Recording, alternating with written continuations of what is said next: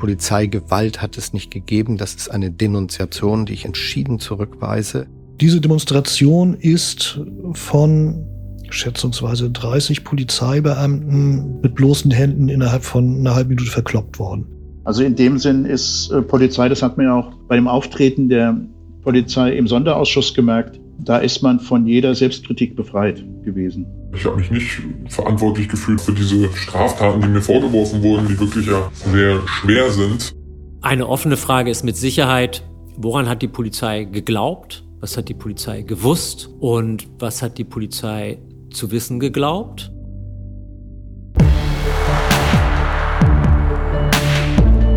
Plünderungen, brennende Autos, heftige Gewalteskalation zwischen Polizei und Demonstrierenden. Die Bilder von den Ausschreitungen beim G20-Gipfel in Hamburg im Juli 2017 gingen um die Welt. Fünf Jahre danach blickt dieser Podcast hinter die Schlagzeilen von damals und fragt, wie konnte sich die Lage derart zuspitzen? Was ist eigentlich so gründlich schiefgelaufen und vor allem, wer trägt die Verantwortung dafür? Herzlich willkommen bei Inside G20, Hamburg zwischen Gipfel und Abgrund.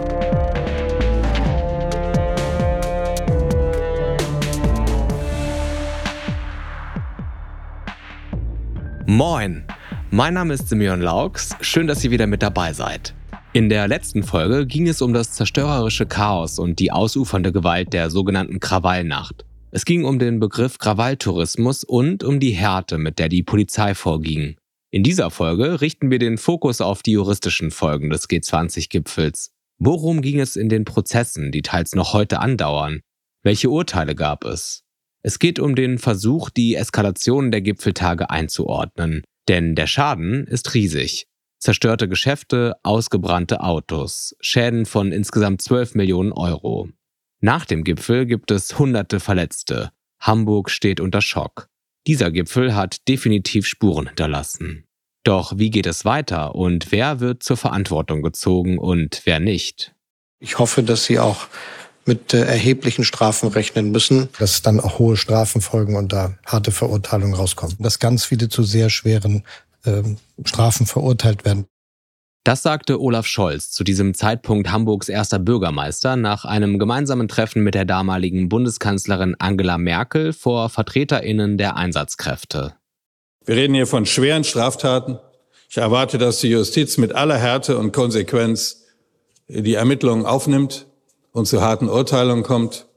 Auf Landfriedensbruch steht eine mehrjährige Haftstrafe als Konsequenz. Eine klare Ansage vom damaligen Bundesinnenminister Thomas de Maizière von der CDU. Nachdem die G20-Tage gründlich aus dem Ruder gelaufen sind, braucht es nun Verantwortliche. Die Kontrolle muss zurückgewonnen werden, so der Eindruck. Außerdem kursieren kurz nach dem Gipfel öffentliche Fahndungsfotos im Netz und sogar in Zeitungen. Insbesondere die Bild geriert sich als Hilfs-Sheriff, druckt Fotos mutmaßlicher Steinewerfenden und Plündernden ab. Nahaufnahmen potenziell Beteiligter direkt auf der Titelseite, versehen mit der Überschrift Zeugen gesucht, bitte wenden Sie sich an die Polizei. Ja, und die, die Hamburger Polizei, die hat gleich ein eigenes Hinweisportal eingerichtet und ermuntert dazu, Fotos und Videos von Ausschreitungen zur Verfügung zu stellen. G20-Gipfel und Öffentlichkeitsfahndung in Hamburg. Die Polizei will mit Videos und Bildern nach Gewalttätern der G20-Ausschreitungen suchen. Die erste Öffentlichkeitsfahndung haben wir mit 107 Fahndungsfotos ähm, gestartet. Wir haben 35 Identifizierungen über die Öffentlichkeitsfahndung erhalten. Videos und Fotos von 107 mutmaßlichen Krawallmachern wurden ins Netz gestellt. Die Suche bis heute umstritten, aber aus Sicht der Ermittler ein Erfolg. Deswegen haben wir unsere Ermittlungen in den europäischen Raum ausgeweitet. Unter den zahlreichen Verfahren rund um das G20-Wochenende kristallisieren sich nach und nach zwei Ereignisse heraus, bei denen die Justiz besonders hart vorgeht.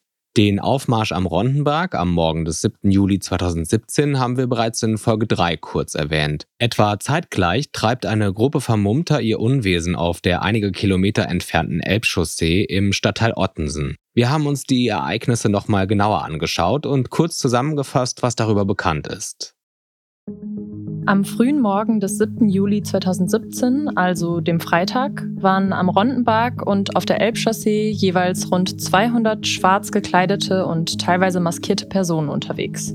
Die Demonstration am Rondenberg, einer Straße in einem Hamburger Gewerbegebiet, wurde von der Polizei gestoppt und mit Wasserwerfern von hinten eingekesselt. Nachdem Demonstrierende einige Steine und Feuerwerkskörper in Richtung Polizei geworfen hatten, stürmte diese den Demonstrationszug und brachte in kürzester Zeit 73 Personen zu Boden. Weitere Demonstrierende versuchten über einen Zaun auf ein Firmengelände zu flüchten. Dabei stürzte der Zaun ein und es gab mehrere Schwerverletzte. Die festgenommenen DemonstrantInnen wurden von der Polizei in die Gefangenen-Sammelstelle gebracht. Gegen 59 Personen aus dieser Aktion wurden Strafverfahren eröffnet, unter anderem wegen schwerem Landfriedensbruch. Circa eine Stunde später zogen auf der Elbchaussee etwa 220 vermummte Personen für etwa eine Viertelstunde von der Polizei ungestört Richtung Bahnhof Altona und begingen massive Sachbeschädigungen. Es wurden Autos und Mülleimer in Brand gesetzt, Scheiben von Geschäften und einem Wohnhaus eingeschlagen und auch die Türen eines Linienbusses, in welchem sich zu diesem Zeitpunkt Fahrgäste befanden, beschädigt. Zudem sind wie auch am Rondenberg Steine und Bengalos geflogen, die PolizistInnen, aber auch AnwohnerInnen und PassantInnen verletzt haben. Auch hier gab es Festnahmen. Dennoch konnten die Verantwortlichen trotz aufwendiger Öffentlichkeitsfahndungen nicht identifiziert werden. Stellvertretend wurden fünf junge Männer vor Gericht gebracht. Bei dem Verfahren wurde zudem diskutiert, ob es sich bei der Versammlung um eine vom Demonstrationsrecht geschützte Versammlung handelte. Die Staatsanwaltschaft sah das nicht so. Der Hamburger Rechtsanwalt Matthias Wisper war am G20-Wochenende mit dem anwaltlichen Notdienst vor Ort, den er mitorganisiert hat. Er hat auch das Rondenberg-Verfahren und den Elbchaussee-Prozess begleitet. Unsere Redakteurin Mara Haber hat rund um die Strafprozesse zu G20 recherchiert und dafür auch mit Wisbar gesprochen. Herr Wisbar, Sie waren zum Zeitpunkt der Demonstration am Rondenberg in der Gefangenensammelstelle der GESA in Harburg tätig. Dort sind auch zumindest teilweise die Demonstrierenden vom Rondenberg hingebracht worden. Wie haben Sie das wahrgenommen? Was ist aus juristischer Sicht dort passiert? Also die Polizei oder auch die Staatsanwaltschaft beschreibt das ja sozusagen als eine marodierende Gruppe, die quasi durch Hamburg gezogen sei. Ne, tatsächlich ist das ein sozusagen formierter Marsch gewesen, der Transparente mit sich geführt hat, der Parolen gerufen hat. Ähm, also sozusagen alle Merkmale einer durch das Versammlungsrecht geschützten Demonstration aufgewiesen hat. Diese Demonstration ist von schätzungsweise 30 Polizeibeamten der Einheit Blumenberg, die einen sehr bekannten Namen führt, sag ich mal, äh, mit bloßen Händen innerhalb von einer halben Minute verkloppt worden. Es sind fast alle dort festgenommenen Menschen inhaftiert worden in Untersuchungshaft, ohne Kenntnis, was sie da gemacht haben, ähm, wo sie festgenommen worden sind. Wenn man sich diese Rondenberg-Akte aber genauer anguckt, hat man den Eindruck, da sollte sozusagen die Militanz stattfinden. Die Staatsanwaltschaft hat bei der Anklage gegen die Demonstrierenden dann auch hohe Strafen gefordert. Sie haben das kritisiert. Warum hat die Staatsanwaltschaft in Ihren Augen auf so harte Urteile gepocht? Weil es ein politisches Projekt ist. Also das Gericht war ausgesprochen bemüht, das als ein, ich sag mal, normales Jugendstrafverfahren zu behandeln und sich dort nicht vor politische Karren spannen zu lassen. Aber es war natürlich ein von vorne bis hinten politisch aufgeladenes Verfahren. Also angefangen davon, dass es von der politischen, also vom Staatsschutz, von der politischen Polizei ermittelt worden ist, von der politischen Staatsanwaltschaft organisiert und betrieben worden ist, inklusive einer unglaublichen Unerbittlichkeit. Hier sprechen Sie vor allem vom Rondenberg-Prozess. Es gibt ja auch noch das Elbchaussee-Verfahren. Beide wurden auch als juristisches Neuland bezeichnet. Können Sie erklären, warum? Also in beiden Verfahren ist es neu, dass die bloße Anwesenheit bei einer Demonstration oder einem demonstrativen Geschehen, bei dem sich Teilnehmer militant außerhalb der Gesetze verhalten, sozusagen auch die strafrechtlich zur Verantwortung ziehen zu wollen, sich daran nicht beteiligen. Ich spreche jetzt mit Mara Haber aus unserer Redaktion. Sie hat das Interview mit Matthias Wisper geführt Mara, ehrlich gesagt ging mir das gerade stellenweise etwas zu schnell. Kannst du noch mal ganz kurz erklären, was Matthias Wisper damit meint? Also, was Wisper hier beschreibt, ist, dass einzelne Personen aus den Demonstrationszügen heraus verhaftet und für die Straftaten der Demonstration als solche angeklagt wurden. Das ist neu und wurde erstmalig bei diesen beiden Prozessen zu G20 von der Staatsanwaltschaft so versucht. Die Basis für eine Anklage ist dabei, dass eine Person sich einem Demonstrationszug angeschlossen hat und nicht, dass sie die vorgeworfenen Taten selbst ausgeübt haben muss. Den Personen wird also nur eine psychologische Unterstützung der gewaltbereiten Personen vorgeworfen. Okay, und welche Folgen könnte dieses Vorgehen der Staatsanwaltschaft künftig haben?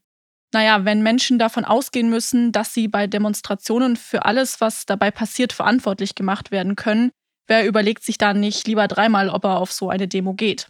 Das würde die Demonstrationsfreiheit ziemlich beschränken. Auch in anderen Kontexten ist es schließlich undenkbar, dass eine Person für eine Tat verurteilt wird, obwohl ihr diese ausdrücklich nicht nachgewiesen werden kann. Ich selbst war ja während der Gipfeltage auch auf Hamburgs Straßen unterwegs. Rein theoretisch hätte ich damals dann ja auch zur falschen Zeit am falschen Ort sein können.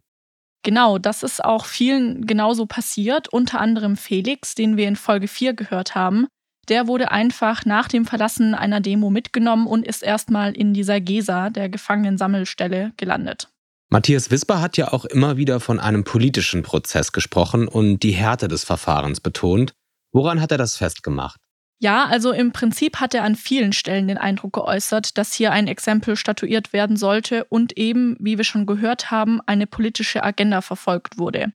Besonders harte juristische Urteile schrecken natürlich ab und bewirken auch, dass die Öffentlichkeit das Gefühl bekommt, dass das, was damals passiert ist, eben ernst genommen wird und auch Konsequenzen gezogen werden. Das war für den Senat und auch Olaf Scholz sicherlich von Vorteil. Wisper hat das juristische Vorgehen an einigen Stellen kritisiert. Beispielsweise wurde der Verteidigung laut ihm lange auch Videomaterial vorenthalten. Personen saßen in Untersuchungshaft mit ungewöhnlichen und auch teilweise schlicht falschen Begründungen und so weiter. Und hat Wisper da auch konkrete Beispiele genannt? Also eine Sache, die bei mir aus dem Gespräch extrem hängen geblieben ist. In einem Fall wurde laut Wisper ein Tatbericht gezielt von der Polizei manipuliert. Der Polizist soll den Tatverlauf eines angeklagten Mandanten beschrieben haben und in einer Mail sei der Bericht anscheinend gezielt überarbeitet worden. Laut Wisper mit den Worten, ich hoffe, es passt jetzt. Das können wir in dem konkreten Beispiel nicht bestätigen, aber es gab durchaus ja auch Medienberichte, dass PolizistInnen offenbar falsche Aussagen vor Gericht getroffen haben. In diesem konkreten Prozess ging es ja um einen Flaschenwurf in Richtung der Polizei. Wie ging dieser Prozess aus? Ja, also für eine Flasche, die niemand getroffen hatte, wurde dieser Mann dann zu drei Jahren und sechs Monaten verurteilt. Die übrigens härteste Strafe im Zusammenhang mit dem G20-Gipfel für einen jungen Mann aus Hamburg. Interessant war da auch, dass im Berufungsverfahren lange darüber verhandelt wurde, ob da jetzt eine Flasche überhaupt geflogen ist oder nicht, da das Videomaterial sehr schlecht war und faktisch nur eine Armbewegung erkennbar war. Der Sachverständige der Staatsanwaltschaft kam dann zu dem Schluss, ja, das könnte eine Flasche gewesen sein.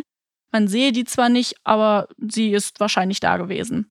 Wisper hat dann einen Professor für Optik aufgetrieben, der dem widersprochen hat. Der wurde aber vor Gericht nicht als weiterer Sachverständiger geladen, da einer als ausreichend erschien. Wenn man das eben so betrachtet, ist die Beweislage doch eher dünn, vor allem zu dünn für eine so harte Strafe, denn angepasst wurde das Urteil in der Berufung trotzdem nicht. Nachdem dann aber weitere Beweise aufgetaucht sind, die ihn entlasten konnte, wurde er laut Wisper letzten Endes doch wieder freigelassen. Okay, das ist ein wirklich heftiges Beispiel. Mara hat Wisper das eher als einen krassen Einzelfall beschrieben, bei dem die Staatsanwaltschaft sehr hartnäckig war, oder wie hat er als Anwalt dieses gesamte Thema G20 aufgefasst? Insgesamt hatte ich bei unserem Gespräch schon den Eindruck, dass er überzeugt davon ist, dass die G20-Proteste gezielt diskreditiert wurden. Vor allem die Schanzennacht von Freitag auf Samstag wurde laut ihm dafür genutzt. Es ist ja auch einiges versucht worden, um sozusagen die Deutungshoheit nicht der Polizei zu überlassen. Das hat bis zu dieser Nacht aus meiner Sicht dazu geführt, dass auch kritische Stimmen sozusagen oder ne, sich auch, auch kritische Sichtweisen verbreiten konnten. Mit dieser Nacht war eine kritische Öffentlichkeit weg. Ne, aber eine gesellschaftlich relevante Debatte, genauso wenig wie es die über Polizeigewalt gegeben hat, hat es über, über das hier gegeben. Ja, zurückgeblieben war einmal eine Erfahrung, dass ähm, die Justiz jegliche Objektivität verliert.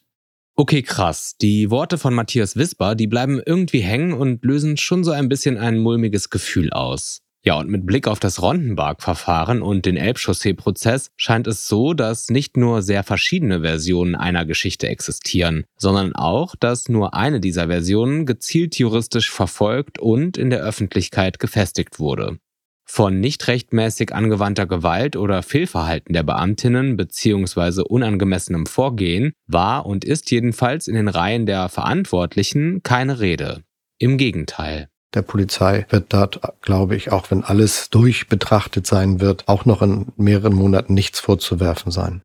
Während Innensenator Andi Grote, Einsatzleiter Hartmut Dudde und Bürgermeister Olaf Scholz zunächst jegliches Fehlverhalten von sich weisen, wird dafür in den darauffolgenden Jahren an einzelnen Demonstrierenden ein hartes Exempel statuiert. Hamburg, die Straße Rondenberg, am Morgen vor dem G20-Gipfel. Fabio, 19 Jahre alt aus Italien. Monatelang saß er in U-Haft in Hamburg, weil er bei einer Demo gegen den G20-Gipfel, bei der auch Steine flogen, dabei Genau, war. jetzt am Donnerstag, den 3.12., war der erste Prozesstag gegen mich und äh, vier Mitangeklagte aus dem ganzen Bundesgebiet im Rondenberg. Grundsätzlich geht es in diesem und vielen anderen Fällen um die Frage, ist es eine Straftat, wenn man Teil einer gewaltsamen Demo ist, ohne selbst gewalttätig zu sein? Die Hamburger Taz-Journalistin Katharina Schipkowski war bei einigen dieser G20-Verfahren dabei und erzählt von der Stimmung im Gerichtssaal. Also generell die Atmosphäre dort war teilweise ein bisschen absurd, weil die Polizeibeamten häufig verkleidet dort aufgetreten sind. Und dann hatten die echt manchmal so eine Fukuhila-Maske und irgendwie angeklebte Koteletten und sagen dann halt meistens aus, dass sie sich nicht so genau erinnern, aber auf jeden Fall dieser Mensch die Flaschen geworfen haben soll. Und das war schon häufig ein bisschen Hanebüchen. Bei dem Fall des damals 18-jährigen Italieners Fabio V., der ab 2017 im Zusammenhang mit dem Rondenberg-Verfahren durch die Medien ging, war Katharina Schipkowski ebenfalls dabei. Sie habe Fabio als politisch engagiert und erfahren wahrgenommen. Also nicht unbedingt jemand, der einfach zur falschen Zeit am falschen Ort war. Wie auch Rechtsanwalt Matthias Wisper sieht sie außerdem eine politische Färbung des Verfahrens. Was aber auch beeindruckend war, war, wie das Oberlandesgericht häufig argumentiert hat, wenn es über die Haftsachen entscheiden musste. Also ob jemand aus der U-Haft rauskommt oder nicht. Die Leute sind ja in der U-Haft natürlich noch nicht verurteilt und der Prozess läuft und ähm, dann gibt es immer mal wieder eine Haftprüfung, wo dann die Verteidigung fragt, kann der Mandant, die Mandantin jetzt nicht schon mal aus der Freiheitsberaubung raus? Und ähm, das Oberlandesgericht hat da häufig argumentiert mit so einer Szenezugehörigkeit. Zum Beispiel beim Fall von Fabio war das auch sehr drastisch. Da wurde dann immer gesagt, irgendwie seine schwarze Sweatshirtjacke oder seine dunklen Schuhe sind ein Indiz, dass er einer europaweit vernetzten, linksradikalen, gefährlichen Szene zugehört oder die ähm, Unterstützung, die er von draußen bekommen hat oder so, zeigen, wie tief er in so einem quasi terroristischen linken Netzwerk drin ist. Und ja, das war schon sehr stark politisch gefärbt und ähm, maßlos übertrieben. Der Gipfel ist jetzt fast fünf Jahre her und trotzdem laufen einige Verfahren noch immer. Neben dem unterbrochenen Rondenberg-Prozess muss auch ein Teil des Urteils im Elbchaussee-Verfahren neu verhandelt werden. Zudem laufen aktuell noch mehrere Verfahren gegen Unbekannt und in mindestens fünf Fällen laufen weiterhin die Ermittlungen gegen Tatverdächtige. Wir haben für euch nochmal das Wichtigste zu den Prozessen und Strafen rund um G20 zusammengetragen. Am 18. Dezember 2018, rund anderthalb Jahre nach dem G20-Gipfel, startete das Elbchaussee-Verfahren. Ein Prozess gegen fünf junge Männer, die bei dem Aufmarsch am 7. Juli 2017 dabei waren. Der Staatsanwalt forderte, den Angeklagten alle auf der Demonstration verübten Taten und den gesamten Sachschaden von geschätzt einer Million Euro zuzuschreiben. Einer von ihnen, Loic S., verbrachte 16 Monate in Untersuchungshaft und wurde anschließend zu drei Jahren Haft ohne Bewährung verurteilt. Auch nach eingelegter Revision ändert sich nichts an dieser Strafe. Zwei der vier anderen wurden im Zuge des Prozesses zu Bewährungsstrafen von einem Jahr und fünf Monaten bzw. einem Jahr und drei Monaten verurteilt. Die anderen beiden wurden zunächst zu Arbeitsstunden verurteilt. Sie waren zum Tatzeitpunkt minderjährig.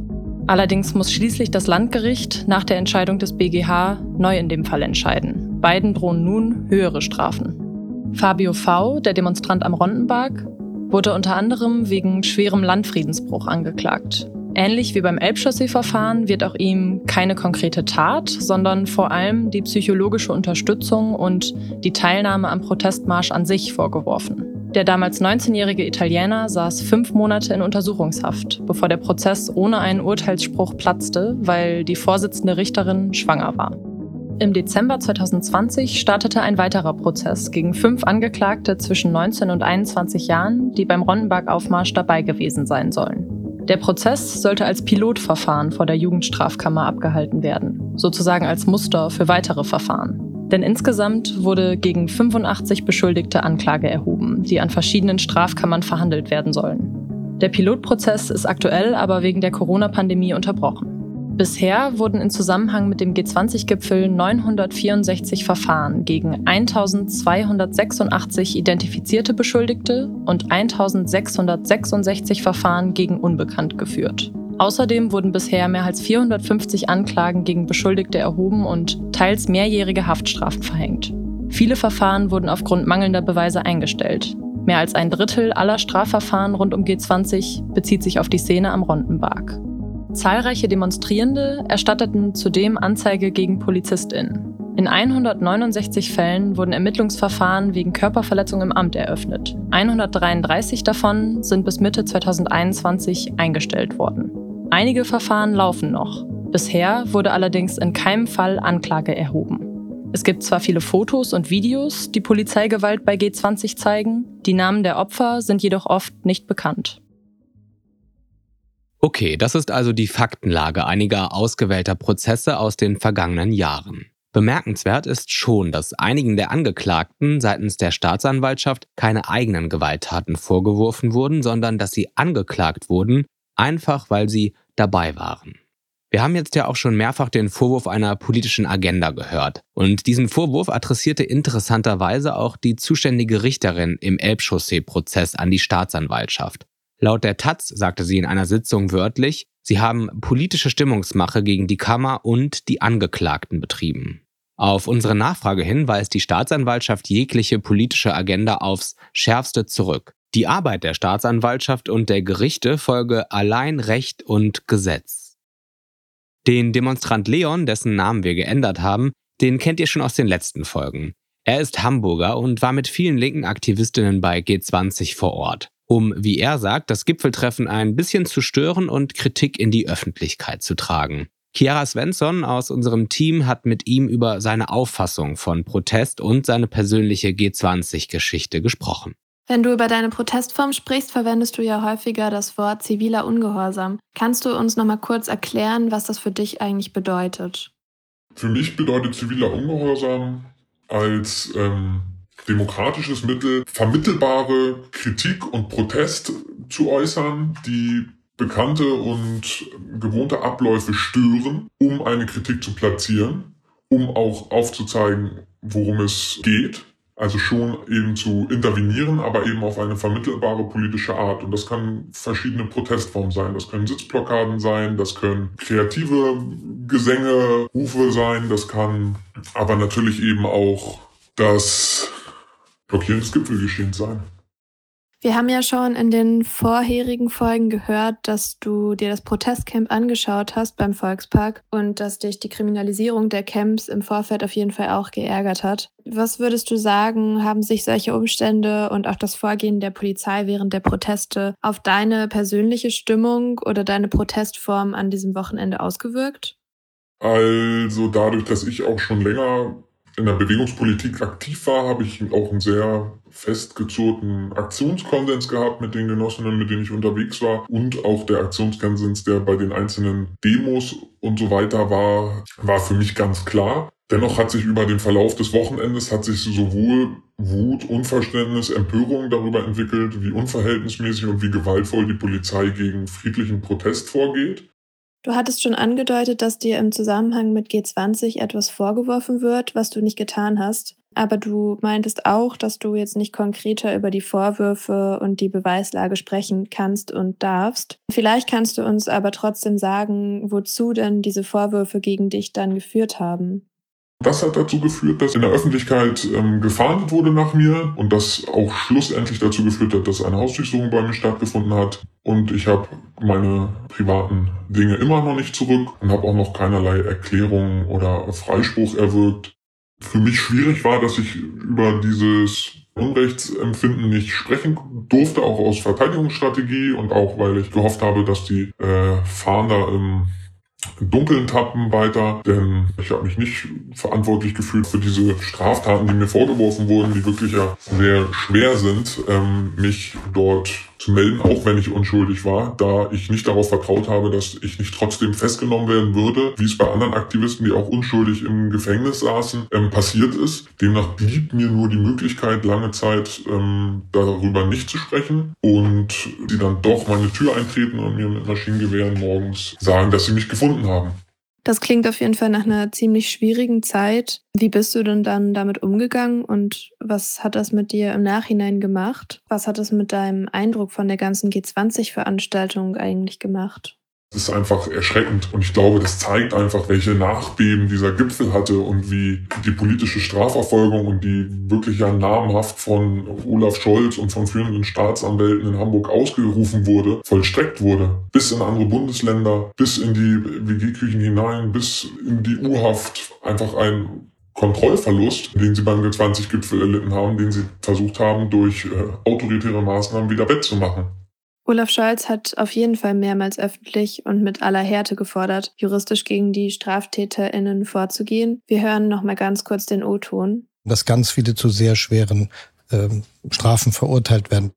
Kannst du sagen, wie sich diese politisch geforderte Strafverfolgung sozusagen auf die linke Szene ausgewirkt hat, beziehungsweise was das mit dem linken Protest gemacht hat im Nachhinein? Also über eine Szene kann ich natürlich nicht sprechen. Ich kann nur sagen, dass meinem Eindruck nach die Linke nach den G20-Prozessen erheblich in ihren Handlungsmöglichkeiten und auch in der Anerkennung für den wichtigen Protest, den sie geleistet haben, einfach nicht mehr wahrgenommen wurden und dass ihnen das einfach erheblich erschwert wurde. Ich glaube, dass durch die vielen repressiven Maßnahmen, Hausdurchsuchungen, Überwachung und zwar in erheblichem Ausmaß viele, viele, viele Personen wurden danach beobachtet, abgehört und das schränkt natürlich einfach den außerparlamentarischen wichtigen Protest und auch Diskurs ein. Leon sagt hier, Personen seien sogar abgehört worden. Das können wir natürlich nicht im Einzelnen nachprüfen, aber es gibt andere Berichte, die Leons Aussage plausibel erscheinen lassen. Tatsächlich gab es Hinweise, dass seitens Polizei und Verfassungsschutz Gespräche mitgehört wurden. Aus einer Antwort des Senats auf eine Anfrage der Linksfraktion kurze Zeit nach dem Gipfel geht hervor, dass unter anderem ein sogenannter IMSI-Catcher eingesetzt worden sei. Damit können Mobiltelefone geortet und angezapft werden. Auch sogenannte stille SMS sind demnach eingesetzt worden. Laut der Senatsantwort wurden 37 dieser stillen SMS zum wörtlich Zwecke der Informationsgewinnung vom Hamburger Verfassungsschutz verschickt. So eine stille SMS wird auf dem empfangenden Handy nicht angezeigt, liefert den Versendenden aber einen ungefähren Standort der Person. Auf den genauen Umfang der eingesetzten Methoden wollte der Senat aber nicht weiter eingehen. Es gibt außerdem weitere Anhaltspunkte für die Annahme, dass verdächtige ProtestteilnehmerInnen auch nach dem G20-Gipfel noch abgehört wurden.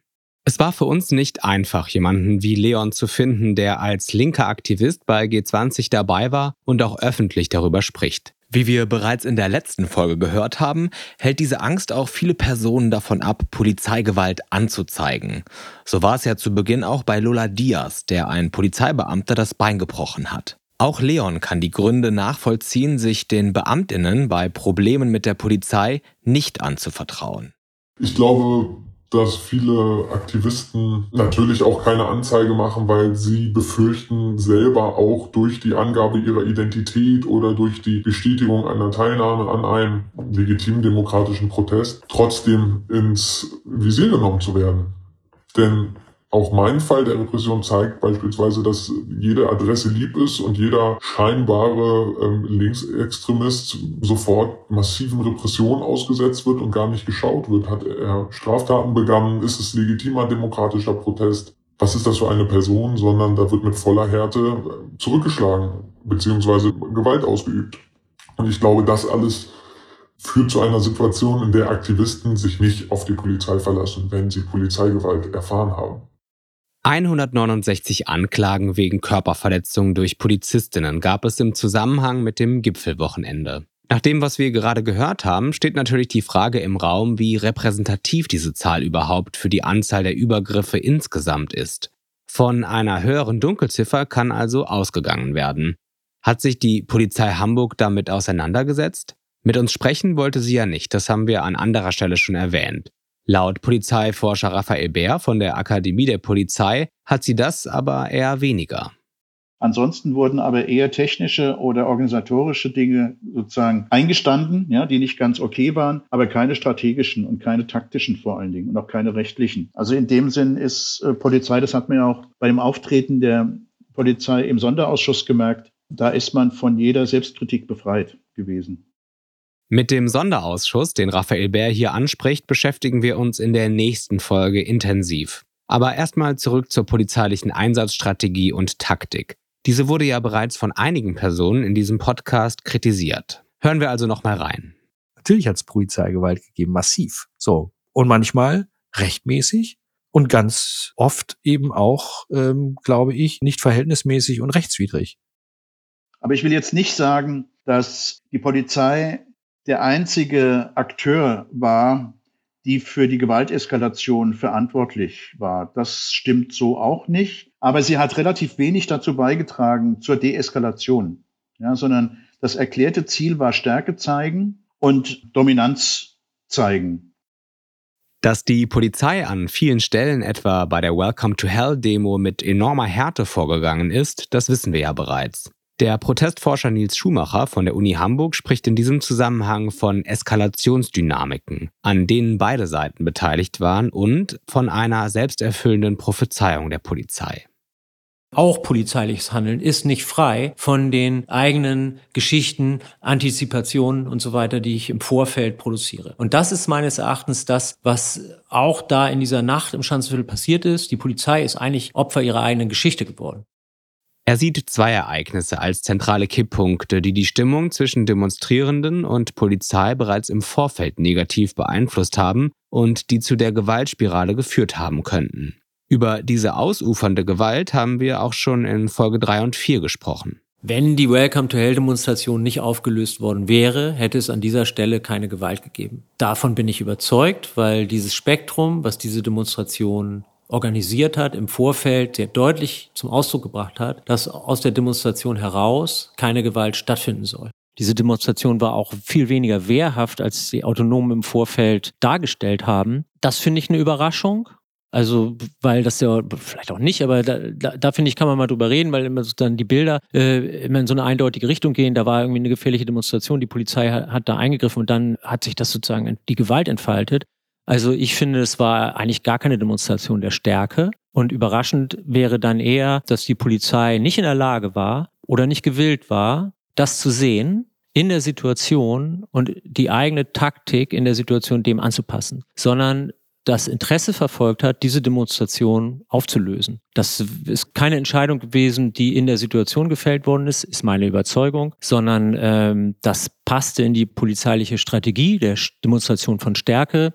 Ein zweiter Punkt, der in dieser Diskussion äh, eine Rolle spielt, sind die Camps, die ja von sehr viel breiteren Spektren getragen worden sind, aber relativ früh auch von der Polizei als jene Orte identifiziert worden sind, an denen sich die Gewalttäter treffen, tummeln, verabreden, vorbereiten, in die sie sich zurückziehen können. Also ebenfalls eine Problemveranstaltung. Diese Annahmen von Schumacher haben sich in unserer Recherche mehrmals bestätigt. Leon, der Demonstrant, erzählte uns schon zu Beginn des Podcasts von der Kriminalisierung der Camps und dem Unverständnis, das anschließend in linken Gruppen ausgelöst wurde. Hören wir noch mal kurz rein. Also meine Gedanken zu der Kriminalisierung des Protestcamps waren völliges Unverständnis. Das, was am Ende vom Camp ausgegangen ist, die Versuche des zivilen Ungehorsams in der Innenstadt und das zu Fuß, wo ja über Kilometer weit bis in die Innenstadt gelaufen werden sollte, das ist das, was an Protest mit dem Camp in Verbindung zu bringen ist. Dass diese Vorverurteilungen bei einigen Wut auslösten, ist nicht unwahrscheinlich. Christiane Schneider von der Linken, die wir in den letzten Folgen schon mehrfach gehört haben, kritisierte das Vorgehen von Hartmut Dudde, dem Gesamteinsatzleiter der Polizei, in Bezug auf die Camps und auch bei der Welcome to Hell Demo scharf. Die Polizei hat sich von Anfang an auf einen Konfrontationskurs vorbereitet. Herr Dudde ist zum Gesamteinsatzleiter ernannt worden und seine erste Aktion war zu sagen, Camps kommen nicht in Frage. Noch nie habe ich erlebt, dass Polizisten einfach wild auf Beine von Menschen, die da rumstehen, äh, geschlagen haben. Also auf alles geschlagen haben, was nicht sofort weg war. Das äh, muss ich sagen, das äh, sitzt noch sehr tief. Ich glaube, bei sehr, sehr vielen Leuten. Ja, und ähnliches berichteten uns auch Andreas Blechschmidt von der Roten Flora und Clara, die ja eigentlich anders heißt und die bei der Welcome to Hell Demo friedlich protestieren wollte. Ihr erinnert euch vielleicht, sie erzählte, dass sie und viele andere die Vermummungen nach Aufforderung der Polizei abgenommen hatten, die Polizei aber trotzdem unmittelbar eingriff. Einsatzleiter Hartmut Dudde rechtfertigte in einer Pressekonferenz am 9. Juli das Vorgehen der Polizei bei der Welcome to Hell Demo. Insofern haben wir den Aufzug dann nach ähm, ja, 500 Metern aufgestoppt. Zu dem Zeitpunkt hatten wir auch keine seitliche Begleitung vorgesehen, weil wir noch in der Hoffnung lebten, dass der Aufzug ähm, also ganz normal von A nach B kommt. Ähm, und so haben wir den Aufzug angehalten. Ähm, der Versammlungsleiter darauf hingewiesen, dass er in seinem Aufzug Vermummte hat haben diese aufgefordert, die Vermummung abzulegen, weil die Grundidee dann immer ist, wird die Vermummung abgelegt, äh, ist die Straftat ja erledigt, dann kann man weitergehen. Dies führte über 30 Minuten zu überhaupt gar keinem Erfolg. Ähm, es gab da keine Bereitschaft, das zu verändern oder zumindest nur in Teilen zu verändern. Es blieb immer noch bei der prägenden Vermummung. Und insofern haben wir uns dann zu, zu einer Maßnahme entschieden, die wir eigentlich eher selten machen, aber von dem Hintergrund 1100, 1200 Autonome oder schwarzer Block zu fast 10.000 Demonstranten. Wir versuchen, diesen autonomen Block ähm, einzuschließen durch Polizeikräfte. Viele beklagen, dass die Protestcamps und auch die Welcome to Hell Demo bereits im Vorfeld kriminalisiert und massiv eingeschränkt wurden. Die Stimmung war also schon vor dem Freitagabend, der sogenannten Krawallnacht im Schanzenviertel, enorm aufgeheizt. Wir wissen also, dass von Seiten der Behörden von Anfang an versucht wurde, den G20-Protest an vielen Stellen so klein und still wie möglich zu halten. Auch haben wir rund um diese Kipppunkte immer wieder Aussagen von Seiten der Polizei gehört, die zeigen, dass dort ebenfalls einige an ihre Grenzen geraten sind. Bernd Bürger von der bayerischen Polizei, der war bei G20 ja als Kommandoführer einer Einheit dabei. Er berichtete uns von aggressiver Gewalt gegenüber völlig überarbeiteten Polizistinnen während der Gipfeltage. Er betont außerdem die physischen Grenzen. Er und seine Kollegen hätten in 66 Stunden Einsatz mit sechs Stunden Schlaf auskommen müssen. Das sei die absolute Hölle gewesen, so Bürger. Laut Polizeiforscher Bär kann ein solches Ausmaß an Erschöpfung auch zu falschen Entscheidungen führen. Einige Übergriffe, die ich gesehen habe, sind sozusagen nicht aus sadistischer Gewaltneigung heraus geschehen, sondern aus dem Gefühl heraus, aus Aggression, aus Erschöpfung, möglicherweise auch aus Angst.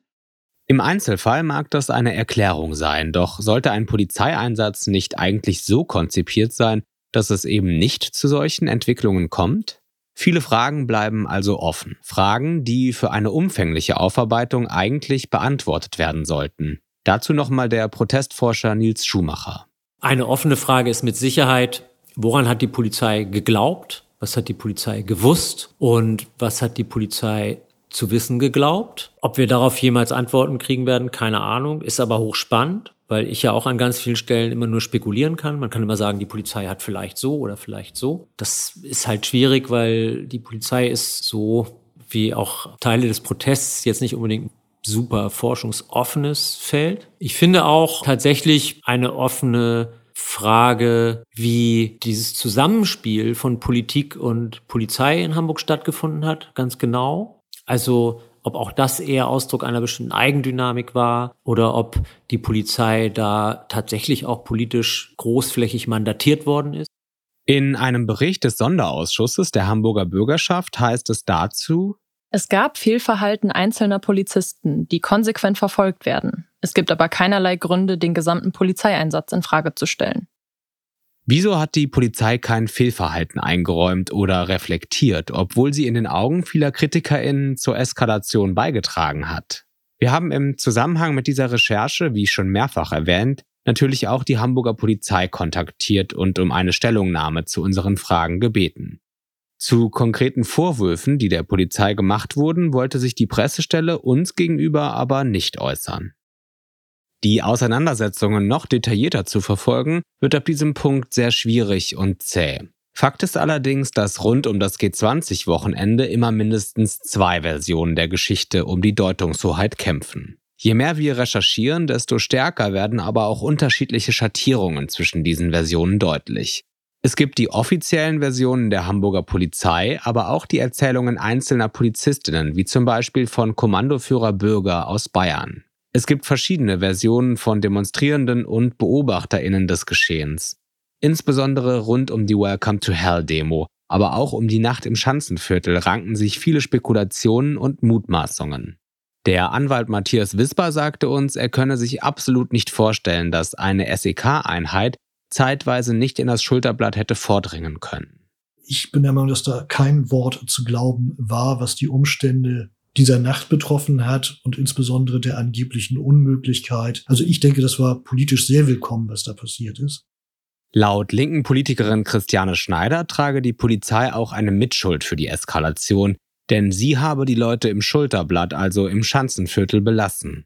Das heißt, die hatten Interesse daran, die Leute in dem Schulterblatt zu halten, weil in der Elbphilharmonie ja gleichzeitig das Konzert stattfand und sie, vermute ich, nicht wollten, dass da Leute versuchen, zur Elbphilharmonie vorzudrängen. Dann haben sie gedacht, dann lieber im Schulterblatt. Und das ist dann wirklich auch auf unschöne Weise sehr eskaliert.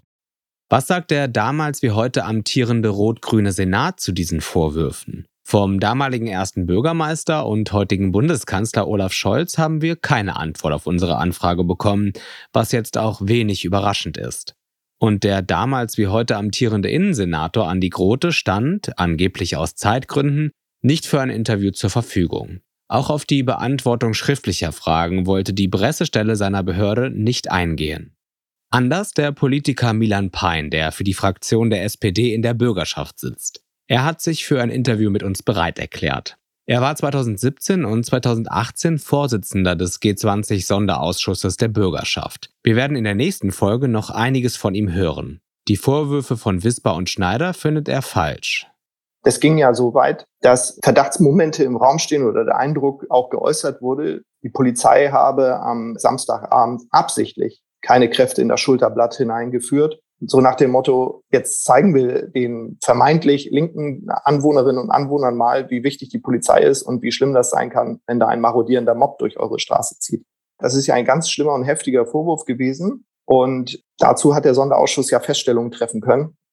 Und diese Feststellungen, die hätten gezeigt, dass es überhaupt keinen Anhaltspunkt für den Vorwurf gab, die Polizei habe an diesem Abend absichtlich keine Kräfte in das Schulterblatt geführt, so Milan Pein weiter. In der nächsten Folge schauen wir uns die Arbeit des Sonderausschusses genauer an. Was wurde da eigentlich thematisiert? Wer kam zu Wort und wer musste sich das Wort vielleicht erkämpfen? Und welche Konsequenzen wurden aus den Ergebnissen des Ausschusses eigentlich gezogen? Außerdem werfen wir nochmal einen Blick auf unseren neuen Bundeskanzler und den damaligen ersten Bürgermeister Hamburgs, Olaf Scholz. Was hat ihm der G20-Gipfel genützt? Steckte dahinter vielleicht politisches Kalkül? Und wer ist letztendlich verantwortlich für das Chaos der G20-Tage?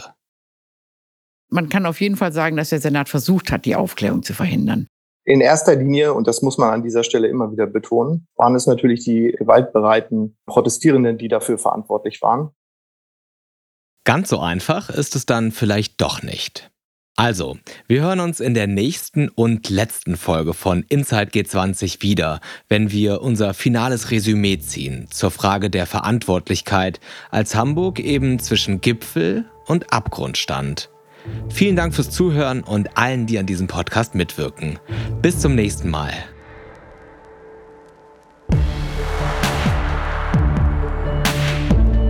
Inside G20 Hamburg zwischen Gipfel und Abgrund ist im Rahmen des Masterstudiengangs Journalistik und Kommunikationswissenschaft an der Universität Hamburg entstanden. Drehbuch Chiara Svensson, Till Schäbitz, Miriam Hinternesch und Anna Ehlebracht. Redaktion Jonas Freudenhammer, Fabian Börger, Anna Kustermann, Annika Schulz, Lara Seils, Luca Simon, Mara Haber, Feline Klinger, Simeon Laux, Antonia Fischer und Vivian Ulm. Produktion und Sounddesign Duke Haile, Angela Nguyen und Jion Jin Jing. Covergestaltung Miriam Hinternesch. Moderation Simeon Laux. Leitung des Seminars Janis Frech und Gerrit von Nordheim. Presserechtliche Verantwortung Prof. Dr. Volker Lilienthal. Maßgeblich begleitet und unterstützt wurde das Projekt von Stereotype Media. Executive Producerin Kira Funk. Mit besonderem Dank an Tolga Ersmann.